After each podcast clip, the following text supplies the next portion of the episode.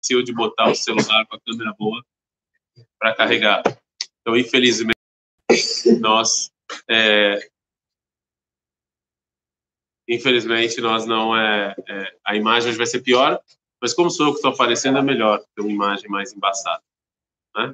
Se fosse um cara bonito assim, está chegando a mil inscritos, temos 960 eu acho, estamos chegando. 959. Alguém se desinscreveu. 900, alguém se desinscreveu aí. É só botar a foto dele que o pessoal se desinscreve. Pessoal, estamos chegando, mais 41 pessoas e estamos lá, isso vai ajudar a gente bastante. Então, se inscrevam, curtam, etc. A gente falou anteontem, até deu confusão aqui, deu confusão aqui, porque eu usei Arabaruta Rashid como exemplo. Sigo falando. Foi ontem? Foi anteontem. Ontem não teve aula. Que uma das coisas, o Rav Kuk, ele vai citar algumas mudanças da geração, para ele falar que essa geração é uma geração especial. Ele fala que a gente voltou para Israel porque essa é a melhor geração que já teve no, no povo judeu. Nunca teve uma geração tão boa no povo judeu quanto essa. E a primeira a primeira coisa que ele que ele traz, e em geral esse é o contrário do que as pessoas pensavam naquela época. Em 1906, antes até no final do século 19, as pessoas achavam que a nossa geração era a pior geração. Por que, que eles achavam que era a pior geração? Porque nunca tantas pessoas largaram o judaísmo quanto essa geração as pessoas achavam que era a pior geração. E quando o Rav veio e fala o contrário, que essa é a melhor geração que já teve no povo judeu, isso foi um choque. Eu quero que vocês entendam que não é à toa que quando o Rav caminhava aqui nas ruas de Jerusalém, cuspiam nele, atiravam pedras nele. E não eram árabes. Não eram árabes que faziam isso. Eram pessoas religiosas que atiravam pedra e cuspiam no Rav Vocês têm que entender que ele, ele começou uma mudança. Você falar que pessoas largaram a religião, elas são melhores do que pessoas religiosas, isso aqui é uma mudança filosófica impressionante. As pessoas não querem aceitar isso. Né, né? E ele vai trazer três pontos. O primeiro ponto a gente viu dois dias atrás, que antigamente, se você estava ligado à Torá, você é uma pessoa moral e ética. Se você está desligado da Torá, você era imoral e antiético. Essa geração não é assim. Inclusive, foi aí que deu a confusão, que a discussão que deu. Inclusive, você vê pessoas não religiosas com nível moral e ético mais alto do que, mais elevado que pessoas religiosas. Você vê rabinos. Isso é melhor. Não, isso é um sinal que a geração melhorou. É você não precisa mais da Torá para ser moral e ético. Ao contrário, a Torá, a, a Torá, em alguns casos, pode estragar a pessoa. A gente vê rabinos, eu não quero citar aqui, mas eu, fui, eu só citei porque eu fui provocado. Rabino sendo preso, entendeu? E não é só o rabino-chefe de Israel que foi preso. A gente teve outros rabinos que foram presos por assédio sexual, por pedofilia, por aí vai. Entendeu? Ah, é... por aí vai. E você vê diretores, você vê diretores de colégio não religiosos que não foram. Mas você fala, poxa, mas como é que pode um negócio desse? Né? Como é que pode isso? Você vê que a moral e a ética não depende mais de você estudar a Torá. Você consegue, pessoas e isso mostra que a nossa geração é especial. Esse é o primeiro sinal que a nossa geração é especial. A gente não precisa mais da Torá para ser moral e ético. A gente pode sem ela.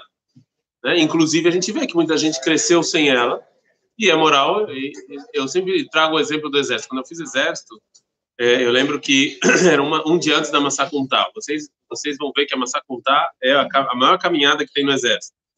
Era a maior, a maior. E é, e, tipo, eu não me lembro quantos quilômetros eu fiz. Eu. Não, eu não fui na mata. Tá louco. Quem me dera na mata. Mas eu acho que foi 70 e 20, eu não me lembro. Eu acho que foi 70 andando e 20 na mata. Alguma coisa assim. E aí, é... e aí tipo, um dia antes da, da Massacuntá, que é a última caminhada, eles fazem uma, um jantar super festivo né, no exército não é burgers bar nem nada, mas é uma comida um pouco melhor. E aí é, precisava de voluntários para lavar os pratos. E a gente estava numa maclacá que tinha era eram três maclacó de 30, 30 pessoas, uma era de Bahurei Shiva. 30, um terço. Precisava de voluntários. Quantos voluntários Bahurei Shiva tiveram? Zero.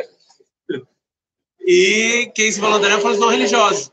E aí, quando foram perguntar para eles, eles falaram: não, como assim? A gente vai se sacrificar para as pessoas poderem dormir cedo e fazer a caminhada. Você vê que os caras, né, você vê que eles, né, ou seja, você ser religioso não necessariamente, eu, agora tem que tomar cuidado com o que eu tô falando, não quer dizer que o cara que é religioso ele é imoral. Todo mundo tem que pegar agora, não, não tô falando isso. Tô falando que não é mais necessário você ser religioso para ter um nível muito alto de moral e ética. Não, é, não tem mais essa necessidade, ok? Esse é o primeiro indicativo que a nossa geração é uma geração especial. O segundo indicativo, eu ainda não imprimi as folhas para vocês, peço desculpas, mas a gente está com problemas de dinheiro. Quem quiser doar folha de papel, da impressão vai ter sem folha. Está falando que tem sem folha. Quem quiser a gente doar folha de papel, pode entrar em contato com os administradores. Tá difícil, tá difícil. Tá difícil, é. A gente vai ter mas não tem folha de papel. Então ele fala o seguinte, olha só. Akoa. Segunda coisa que o Rav Kuk fala que a nossa geração é especial, akoa hamadai. Ele vai falar um pouco mais sobre isso, mas a nossa geração, o intelecto, ele está tomando conta. O intelecto, ele está subindo, ele está evoluindo. Isso aqui também é uma novidade para nossa geração. Antigamente, as pessoas eram, os, os trabalhos que as pessoas tinham eram trabalhos mais braçais e menos intelectuais, né? Então as pessoas elas eram mais ignorantes do que hoje em dia. Cada vez mais as gerações estão ficando mais e mais intelectuais. Inclusive isso hoje é um problema com o advento da internet. Isso é um problema porque é muita informação, né? Que você você sabe pouco sobre muito. Você ganha uma gama de informações. Tem videozinhos no YouTube de 10 minutos sobre como fazer falafel e cabalá. E você acha que depois de assistir o vídeo de 10 minutos você já sabe Kabbalah. Eu já sei. A Kabbalah do sustento, a Kabbalah do amor, a Kabbalah do sexo. Eu já sei em 10, um videozinho de YouTube de 10 minutos. A gente sabe muito. Já está me forçando. A gente sabe muito. A gente sabe muito. A gente sabe pouco sobre muita coisa. E hoje em dia um dos grandes desafios da nossa geração é justamente digerir e é, e lesanen, como se fala lesanen? Peneirar. E peneirar e filtrar as informações. O que é informação correta? A gente viu até aqui na guerra, agora que teve com Israel, um monte de baboseira, um monte de baboseira. A gente tem que filtrar e saber qual a informação sim que não. Mas, mas hoje em dia o intelecto está cada vez mais forte. A cultura, o intelecto, a inteligência. Né? Então, é o que eu falei para vocês. Se antigamente você chegasse para uma pessoa e falasse por que, que você faz entre Latadai? Você fala, não, porque os maus espíritos que estão na minha unha, o Dibu, que se colar.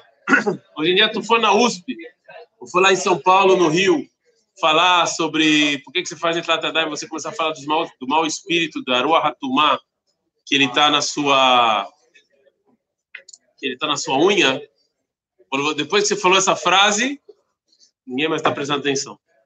Fala você é primitivo. Eu vou dar um exemplo para vocês. Pensem, não levante a mão. Quem aqui os quem aqui os oito bisavós fizeram faculdade? Os bisavós são oito, não? É só falar de cara. Não é dessa. Quem aqui os oito bisavós fizeram faculdade? Pensem. Quem aqui tem os quatro avós que fizeram faculdade? Não levante a mão, pense. Quem aqui, os dois pais fizeram faculdade e quem aqui pensa não fazer faculdade? O que, que aconteceu? Hã? Dois pais. Não, pai e mãe.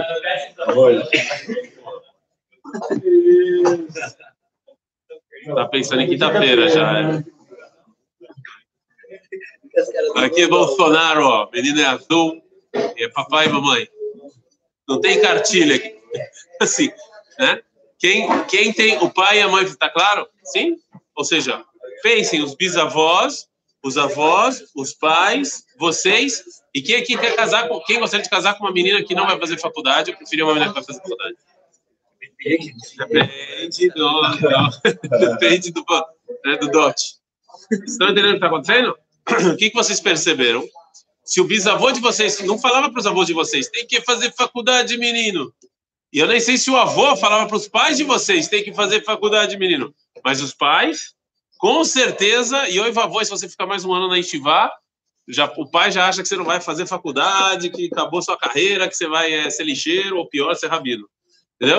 Então, assim, não é? Então, você, o que que você, o que que, você, o que, que a gente está vendo? Que a intelectualização ela está cada vez maior. As pessoas querem cada vez diploma, faculdade, faculdade, diploma. E eu fizeram uma outra pesquisa para vocês que são jovens. Para mim isso já é irrelevante, porque eu já sou vagabundo. Para vocês que são jovens, fizeram uma, uma pesquisa no LinkedIn, LinkedIn, né? Esse negócio, LinkedIn, desculpa. A gente está no LinkedIn, no LinkedIn, LinkedIn, fizeram uma pesquisa. As maiores empresas, o que, que elas estão procurando? Olha só como o mundo está se transformando. O que, que a maior empresa está procurando? Se você fizesse essa pergunta há uma geração atrás, ele ia falar diploma no Ternion. Né? É isso. É... é diploma no Ternion. Não no Ternion. Se fosse uma geração atrás. Sério? Essa geração, quais são as maiores coisas? Eu, tenho, eu posso mandar isso para vocês, essa pesquisa. Maior, as maiores empresas procuram qualquer diploma de qualquer coisa, não importa o que, não importa o que, e o que as maiores empresas. Eu não estou falando agora de tipo médico, óbvio que o médico tem que ser diploma de medicina. Estou falando de empresas é, de startup, de investimentos, grandes empresas assim. Qualquer diploma, não importa o que, só para ver se você sabe estudar, e relações interpessoais, liderança, é, amizades, capacidade de incentivar pessoas. Eles estão procurando uma lista de coisas que você não aprende na faculdade. Não, você não aprende na faculdade. Sério, você não aprende na faculdade. É impressionante. O que, o que hoje em dia as faculdades estão, estão procurando não é mais aquele, aquele diploma especial, e sim como você se relaciona. Porque eles entendem que uma pessoa que tem um bom relacionamento, mesmo que ele tenha menos conhecimento, ele vai se dar melhor na vida. Mas o mundo está mudando. Né? Mas é assim, é bem. Mas, é, mas percebe, aquele cara nerd que o cara só tirava 100, 100, 100, 100, 100. É que vocês não têm essa perspectiva histórica que eu tenho. E aquele cara que era amigão de todo mundo. Você vai ver que os dois não vão, não vão, vão chegar mais ou menos no mesmo lugar e talvez, e talvez e talvez o cara que era mais é, amigão, ele vai chegar até mais do que o outro. Você percebe que o mundo está mudando, mas isso que o Rafa falou é, ou seja, que o mundo ele está cada vez mais intelectual. Isso é uma coisa especial da nossa geração, que não existia antes. As pessoas são cada vez mais intelectuais. Elas querem cada vez mais conhecimento. Né? Isso é a revolução científica e tal. Eu só estou falando que hoje em dia tem uma pequena mudança da época do Rav Kuk. Se na época do Rav Kuk o intelecto era muito importante, Hoje em dia as pessoas já sabem que não é só o intelecto. Tem o intelecto e relações interpessoais, né? Relacionamento interpessoal é muito importante hoje em dia. Eu ouvi isso uma palestra de uma pessoa que está falando sobre os movimentos juvenis. Atenção, quem é Madrid? Os movimentos juvenis, onde é que você aprende liderança, relações interpessoais e tal? O movimento juvenil.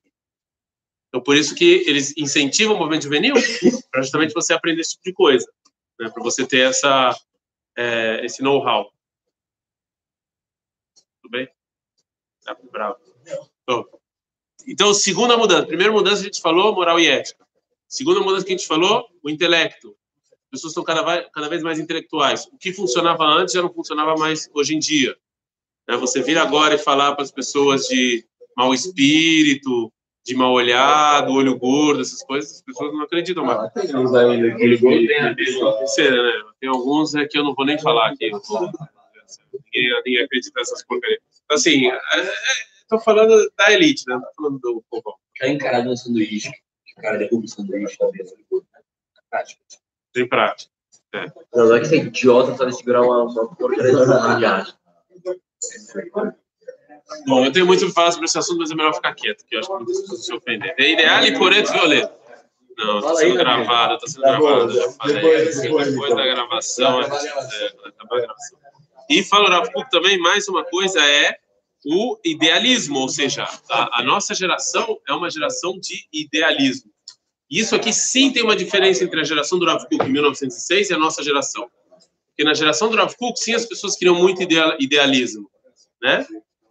é, que, tipo, socialismo, humanismo, né? É, tinha, a ideologia era muito forte, nacionalismo, na época do Trafic, as pessoas queriam muito.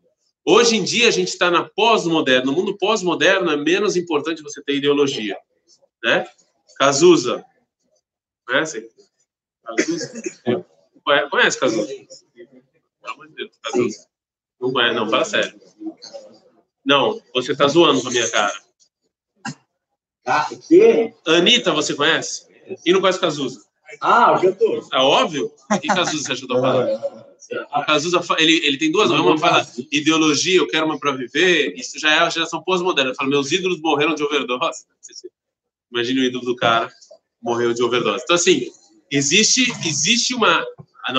hoje em dia a gente está numa geração pós-moderna em que essa, essa ideologia ela é bem mais ela é bem mais individualista e egoísta do que era na época do Kuk. Isso sim teve uma mudança, mas ainda assim as pessoas respeitam quem tem ideologia, entendeu?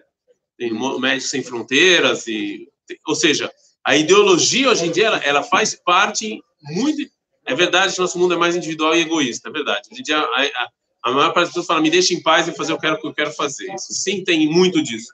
Mas ainda assim, não é que hoje em dia as pessoas falam ah, quem tem ideologia é idiota. As pessoas ainda respeitam as pessoas que têm ideologia. Né? Então isso também é uma coisa nova que tem na nossa geração, que nunca foi, que nunca foi assim no passado. Ou seja, esses são os três pontos. O Rav Kuk, ele vai, ele vai se aprofundar um pouco mais nos três. Esses são os três pontos que o Rav Kuk de, eh, detecta na nossa geração e que eu acho que não é só em 1906, eu acho que também é hoje em dia também é assim. Que por isso o Rav Kuk fala que essa geração é a geração da redenção.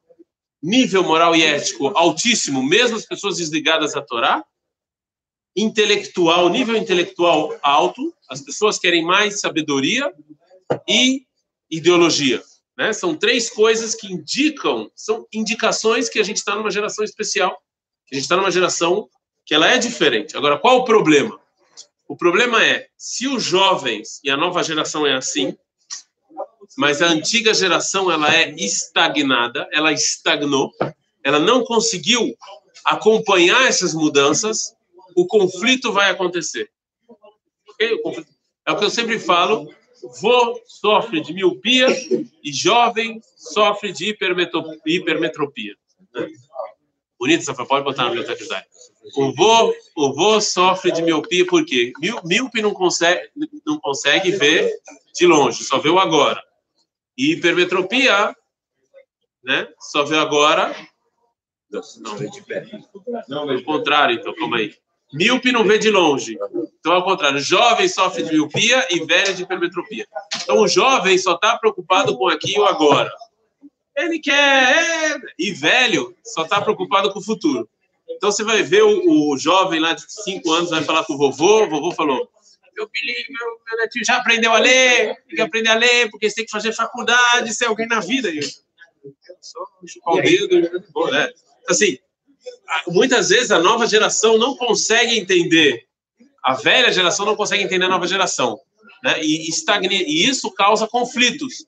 Então, se a nova geração tem todas essas mudanças, mas se a geração antiga continua estagnada, é óbvio que vai ter um distanciamento do novo com o velho.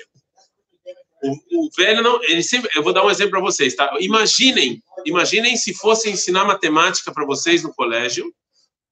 Desculpa, aqui é, é para o meu filho. Se vão ensinar matemática para o meu filho, do mesmo jeito que me ensinaram matemática. Eu não sou tão velho, não. Eu não sou da palma vai tomar banho, eu não sou tão velho assim. O cara me chamou de vovô, cara. Eu não sou tão velho assim. Na minha época já era proibido bater nas crianças. Imagine, inclusive o pai do rapaz aqui, quando eu quando eu estava de Shlihut, ele instituiu o estudo com iPad. Porque é óbvio que não vai ter livros no futuro. É óbvio. É óbvio que não vai. Então, o que a educação tem que fazer? Tem que se adequar, tem que se transformar, porque o novo é diferente do antigo. Se você não, se as pessoas estão acostumadas a se as pessoas estão acostumadas a ficar assim, não adianta você pegar isso aqui. Ele vai nessa aqui e fala, "Ixi, que saco livro aqui. Ele quer colorido, ele quer tabela, ele quer movimentação, ele quer filminho. Ele não quer esse negócio estagnado aqui. Não é? A nova geração, então, você não pode ensinar matemática. E eu estou falando da minha geração, da geração dos meus pais, que aí sim é palmatória, tá? ó, fanático. E você bater no cara para prestar atenção não funciona mais. Ou seja, a- a- o, o velho tem que se adequar para o novo, senão não vai funcionar, não vai acontecer. Sim? Agora imaginem o que ia acontecer se as pessoas estudassem matemática, não que nem a minha geração. Não que nem a minha geração. Que nem a geração dos meus vôs. Se um professor ia tentar ensinar matemática, igual que ensinaram para o meu avô, para o meu filho, ia dar certo? Agora imagine para o meu tataravô. O jeito que ensinaram matemática para o meu tataravô... Hã? Sei o quê? Ah, esse era na base da forca. Não tinha nem lousa. Nem sabia o que era. Giz, vocês, vocês conhecem giz? Vocês nem Vocês tiveram aula com giz? Tinha giz? Não, tem dia para comprar louça. Tá gravado. Vamos fazer um fundraising para Não é possível. Sério que vocês giz? Eu conheci giz, mas meu filho nem sabe o que é giz. Você fala de gir, que em hebraico é giz, ele não sabe nem o que eu tô falando. Não existe giz, não existe, não existe giz. Seus filhos nem vão saber, talvez nem saibam o que seja lousa. Isso é uma palavra que vai morrer. Por que eu tô falando isso para vocês? Agora imagine, imagine se existe alguma matéria, pensem, que matéria você estuda exatamente igual que se estudava no século XVIII? Que Gumará vocês usam? Que edição vocês? Quando foi impressa essa edição? Mas até a Artspro, até vou falar sobre a Artspro. Que edição de Gumará vocês usam?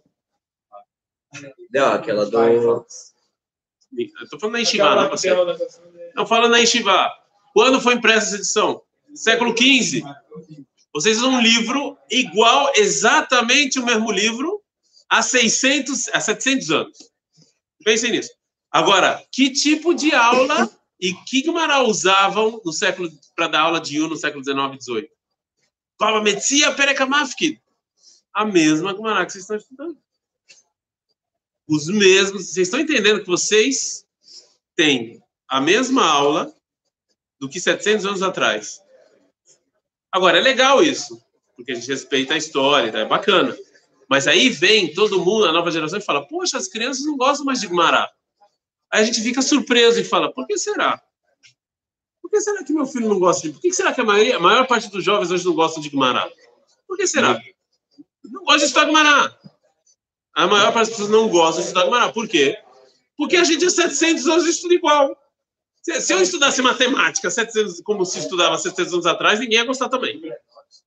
Se eu estudasse qualquer coisa com 700 você o, mundo judaico ficou parado no tempo. O mundo se desenvolveu, o mundo evoluiu e o judaísmo ortodoxo ficou parado no tempo.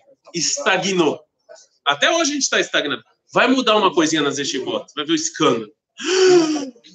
Não pode! Reformista! Não pode mudar! Qualquer coisa que tu vai mudar, é escândalo. Ficamos estagnados. Então ninguém gosta de Guimarães. E vocês podem falar, eu gosto mentira. É que gosta de Guimarães é mentiroso. Vocês tentam sim, né? Ficamos estagnados no tempo. Está, ficamos estagnados no tempo, é isso.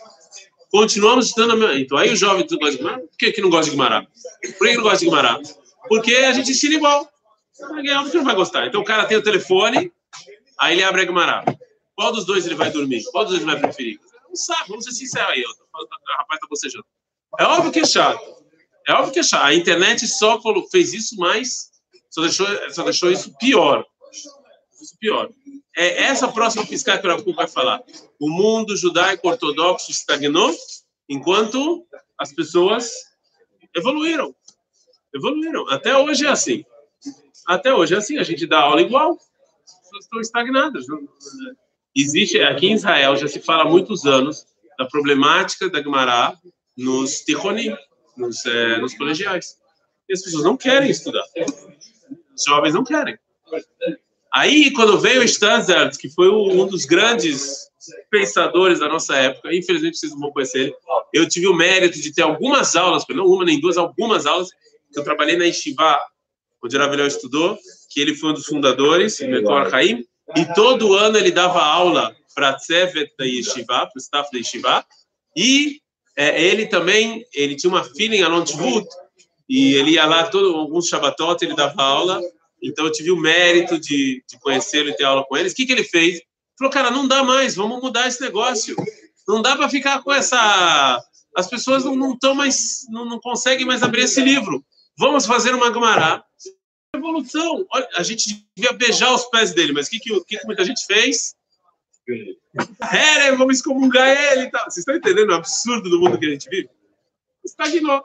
O Article veio depois, né? O Article vieram depois. O que, que o Article já foi? Normal, para ninguém reclamar para ninguém reclamar, e no outro a gente vai... é, é um absurdo isso. É, foram não, não foi isso. Vamos fazer uma coisa mais legal, mais isso comum, meu cara. Impressionante. É isso. O Rav Kuk, então, na próxima piscar, vai falar sobre a estagnação do mundo. Mas isso a gente vai falar na próxima aula. Shabbat shalom para todos. Se inscrevam 40 pessoas. Curtam, inscrevam. 40 vocês aqui, cara. 41.